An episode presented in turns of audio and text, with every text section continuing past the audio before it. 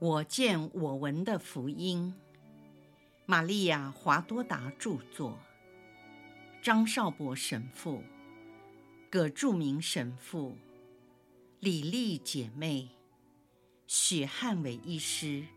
联合翻译。第二册，耶稣的苦难，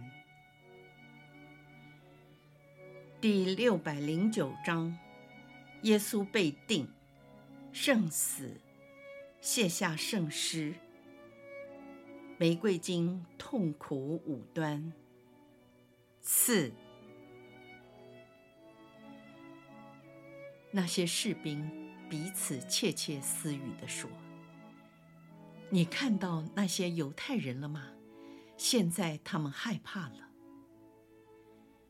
他们后悔地捶着胸膛。”最害怕的是那些司机，真是可怕。我经验过很多地震，但没有一个像这样。你看，地上到处都是裂缝，那边整段的路都坍塌了，尸体还在下面呢。让他们去吧，少了一些毒蛇。唉，在乡下还有另外一个火灾。他真的死了吗？你没看到吗？你还怀疑？阿里马特雅的若瑟和尼科德摩从岩石的后方出现，他们一定是躲在山崖的后面，以免被雷电击中。他们来找隆基诺说：“我们要他的遗体。”隆基诺说：“只有总督才能批准这件事。你们快去，因为我听到那些犹太人说，他们要向总督争取，有意要把他的双腿打断。我不希望他们再伤害他的遗体。”你怎么知道？传令官告诉我的。你们赶快去，我等你们。他们两人立刻冲下山，消失了踪影。就在这个时候，隆基诺走进若望，向他低声说了几句话。我听不到他说什么。只见隆基诺向士兵要了一把长枪，他还看了那些妇女一眼。他们正背向着十字架，忙着照顾逐渐恢复体力的圣母。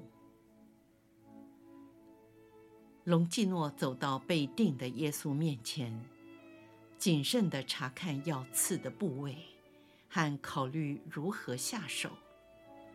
紧接着，就一枪刺进右肋的深处，由下往上，由右往左，深深地刺入了遗体。若望犹豫了一会儿，他想看，然而又害怕，平眉蹙额，在这两难之间，一下子转了头。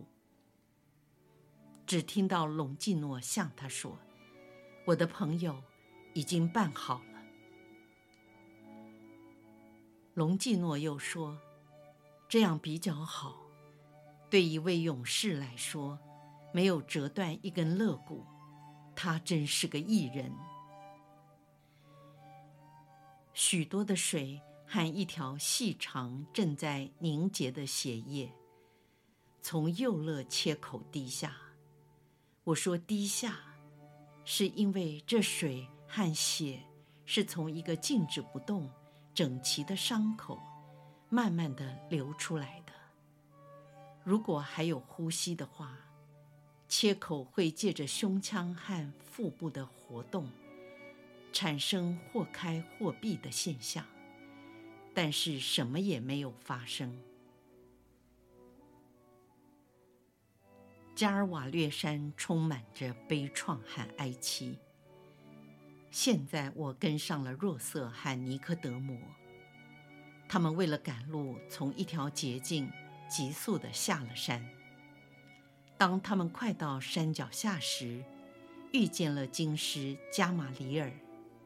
他蓬头垢面，没有蒙头巾，没穿外裳。他华丽的衣服已肮脏，也被荆棘扯破。他跑得上气不接下气，并用双手平顺着他那稀疏斑白的头发。这三位老人马不停蹄地赶路，只聊了两句，脚步并未停顿下来。加玛里尔，是你吗？若瑟，是你？你怎么放他在那里？我没有。你怎么会在这里？竟变成这个模样？可怕，可怕！我在圣殿，忽然那征兆应验了，圣殿的建筑都在动摇。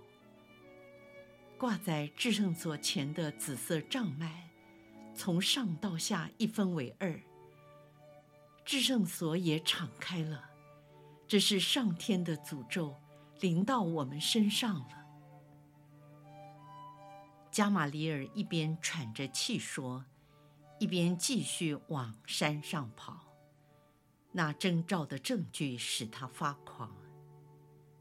他们眼看着他离去，然后彼此对看了一眼，同声说：“当我说最后一句话的时候，连这些石头也要震动。”这是耶稣曾经许给加玛里尔的征兆。注解。有关耶稣曾经许诺过的征兆，请参阅《我见我闻的福音》第一册第四十一点九章。他们加快脚步，继续往城内跑。从郊外加尔瓦略山到城墙之间，在昏暗的光线下。许多人一脸茫然的游荡，哭泣和哀嚎。有些人大叫说：“他的血已使天降烈火。”也有人哭泣说：“亚威出现在雷霆闪电之中，来诅咒圣殿。”还有人哀嚎说：“那些坟墓，那些坟墓啊！”若瑟抓住了一个正用头去撞墙的人，并喊他说：“西满，你在说什么？”然后要拖着他一起进城。放开我！你也是个死人。所有的死人都出来了，他们都在咒骂我。尼科德姆说：“他已经疯了。”他们放开了他，继续往总督府跑。整个城镇都笼罩在恐怖的气氛里。他们毫无目的的流浪街头。有些人捶胸顿足，只要听到背后的声音或是脚步声，就疑神疑鬼的吓得惊跳起来。尼科德摩为了跑得更快，将深色的外裳脱在戈尔戈达山上。他身穿白色的长袍，刚好遇见一个正在逃跑的法利赛人，吓得那人尖声惊叫。但当他认出尼科德摩之后，便抱住他的脖子，大喊说：“你不要咒骂我！”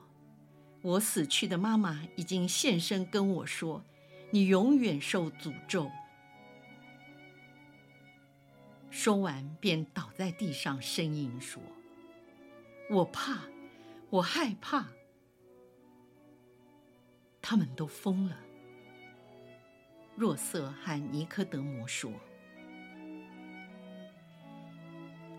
他们来到了总督府。”等待总督召见的时候，才明白了为什么全城都陷入了惊吓和惶恐当中。因为许多坟墓被地震掀开，有人发誓地说，他们看见了骷髅由坟墓中出来，恢复了活人的形象，在大街小巷到处指控及诅咒那些谋杀天主耶稣的人有罪。我暂时离开了耶稣的这两位朋友，他们进入了总督府的前厅，并没有那种愚蠢的害怕和被污染的恐惧。他们静候在总督府的庭院中。我又回到加尔瓦略山，并赶上了加马里尔，他精疲力尽的仍在往上爬。只剩下最后的几米，但是他已累得直不起腰来。他一面走一面捶着胸。当他到达第二平台时，便匍匐在地，趴在一片黄土上，口中不断长叹地说：“是那征兆，是那征兆。告诉我，你宽恕了我。”只要你轻轻地说，让我知道你听见了我，也宽恕了我。我了解他以为耶稣还活着，直到一个罗马士兵用长枪碰了他一下，说：“起来，安静吧，这一切都没用了。你早就应该想到，现在他已经死了。我是个教外人。”但我告诉你，你们所定的这一位，他真的是天主子，已经死了。你真的死了，啊？加玛利尔扬起他惊愕的脸孔，借着半明半暗的微光看着山头，他看不太清楚，但已经足够让他了解。耶稣确实死了。当他看到那些虔诚的妇女围绕在圣母的周围安慰他，也看到了若望站在十字架的左边哭泣，而隆基诺挺直身体，庄严敬畏地站在十字架的右边。加玛里尔跪了下来。伸开双臂，哭着说：“真的是你，真的就是你。我们已不可能被宽恕，是我们亲自要求，你的血债归在我们身上。你的血向上天呼号，现在上天惩罚我们。啊，你一向是仁慈的。”我跟你说，我这已被毁掉的犹太经师向你恳求，求你大发慈悲，把你的宝血洒在我们身上，因为只有你的血才能为我们求得宽恕。他边说边哭。加玛里尔接着低声倾吐着他的苦恼。我所等待的征兆，已经看见了，但是世世代代信仰上的盲目，遮住了我心灵的眼目，而且我以往骄傲的思想，相反我现在的意愿，求你怜悯我吧。你是世界的光，过去我不了解你，求你以真光照耀我。我是一个旧式的犹太信徒，忠于我认为是正义的事，然而那是错误的。现在我是一片荒芜之地，没有任何一棵传统信仰的树，也没有任何新信仰的种子和花茎。我是一片干涸的沙漠，求你显个奇迹，在这可怜老迈。顽固的以色列人的心中，开一朵带有你圣名的花朵。你是释放者，求你进入我贫乏的思想，因为到现在我只拘泥外表的形式，及墨守成规。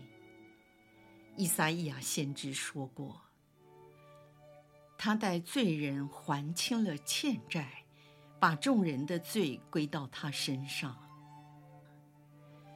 啊，其中也有我犯的罪。那扎勒人耶稣啊，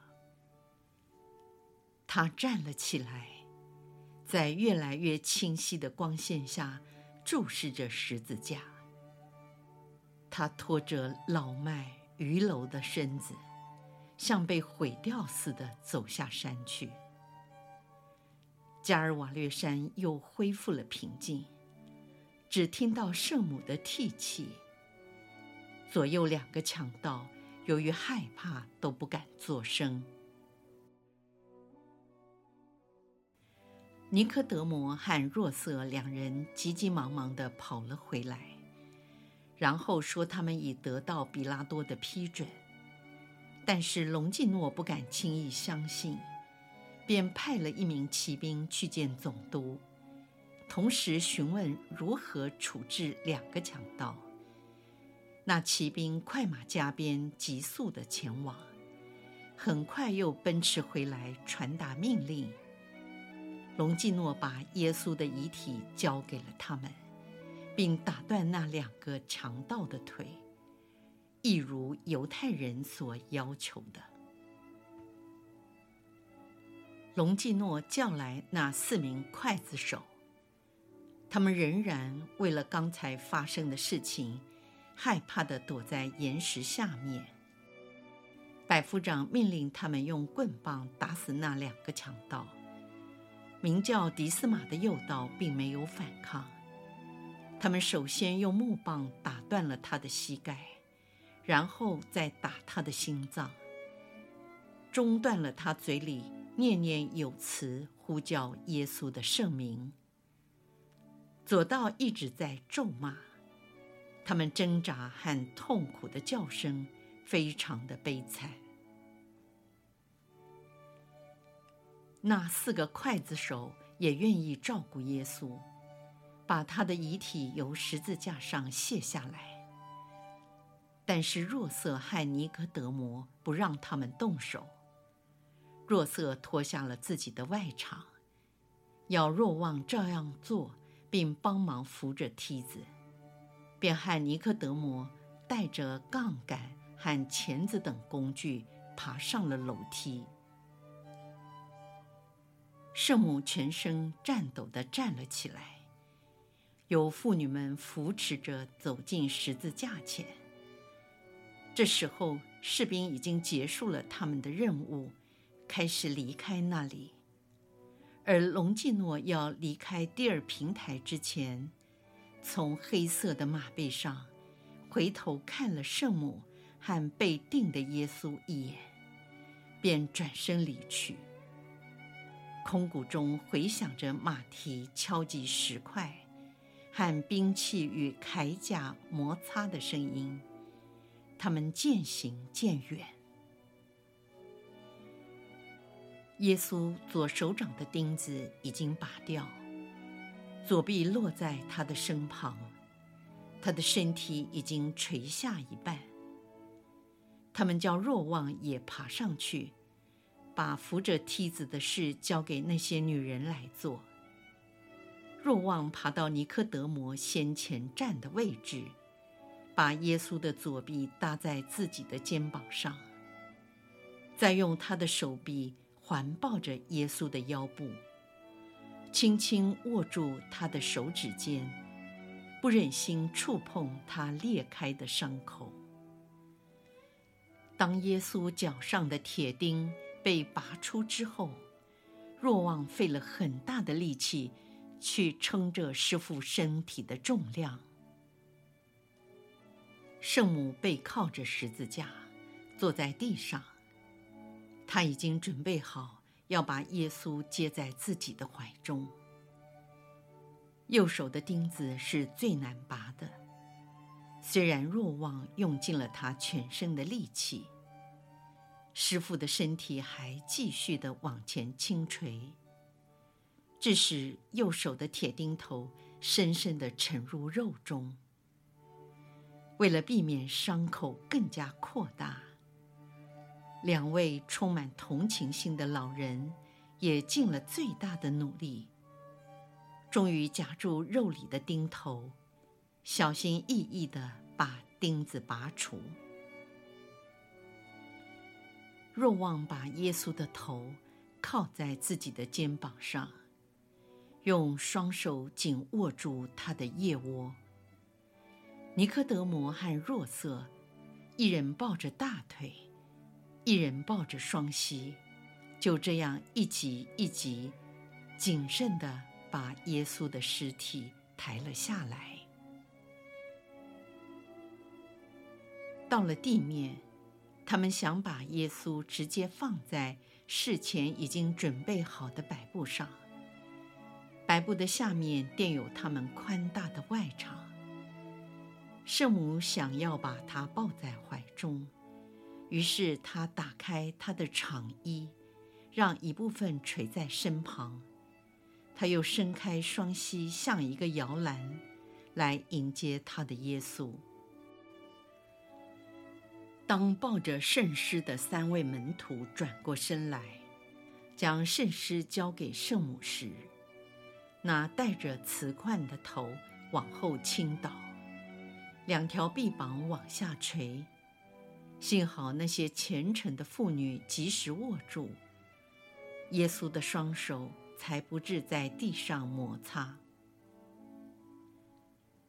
现在耶稣躺在母亲的怀中，他像一个劳累的大孩子，依偎在母亲的怀中睡着了。圣母的右臂抱着耶稣的肩膀。左臂从他前面腹部抱住骨盆，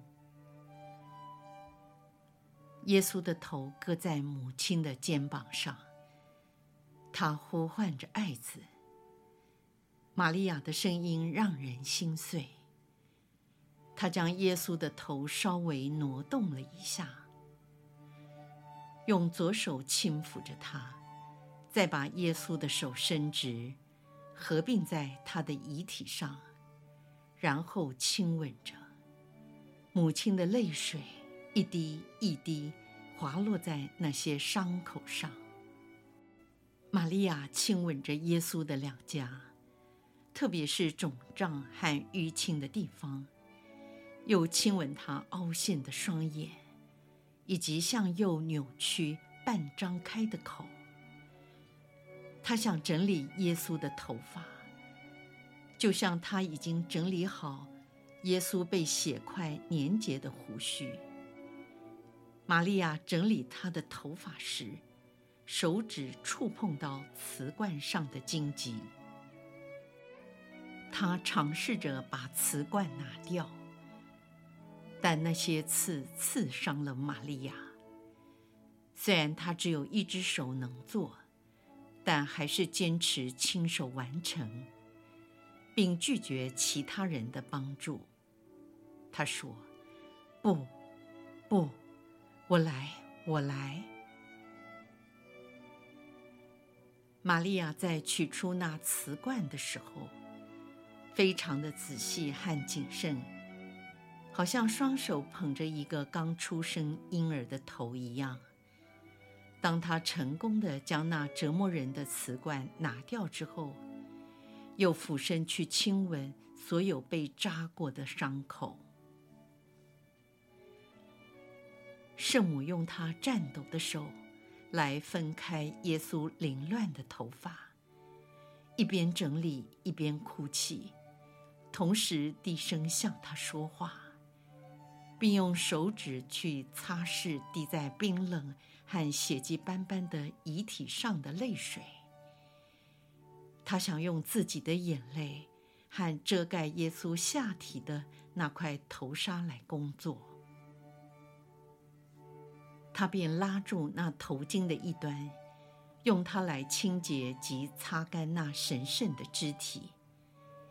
圣母继续不断地抚摸耶稣的脸、手和淤青的膝盖，然后再拭干他沾满了泪水的身体。就在这时，圣母的手触摸到耶稣肋旁的伤口，他的小手裹着头巾，能完全伸进去。圣母俯下身。借着透入伤口的微光看进去，他看到儿子的胸部被扯开，直达心脏。他惊叫了一声，好像他的心也被利剑刺透，便俯身在儿子的身上，如同死了过去。在场的人都安慰和帮助他。有意从他的手中将他神性的儿子接过去。他大声喊说：“我能把你放在哪里？哪里才是安全和配得上你的地方呢？”若瑟谦卑地弯身鞠躬，张开手掌按住胸膛说：“请你振作精神，夫人。”我的坟墓是新的，配得上一位伟人。我奉献给他。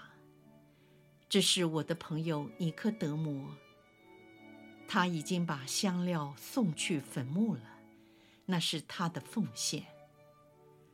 但是我恳求你，天色已经晚了，让我们快点进行吧。今天是预备日，逾越节就要开始。圣善的妇人，请让我们处理吧。若望和其他的妇女同样的求他。圣母终于允许他们从他的膝上将儿子移开。他悲痛地站立起来。当他们把耶稣包裹在一条白被单内，圣母请求说：“，请你们轻一点。”尼科德摩和若望一左一右在耶稣肩膀的位置，若瑟在他的脚部，整个遗体用白被单包裹着，并用几件外裳当担架抬下了山。圣母由阿尔斐的玛利亚和玛丽德莲搀扶着下山，马尔大。载伯德的玛利亚和苏萨娜在后面跟着，他们捡起钉子、铁钳、瓷罐、海绵以及长杆，一起走向坟墓。在加尔瓦略山顶，只剩下三个十字架，中间那个已经空了，另外一左一右的强盗。还没有断气，在那里等死。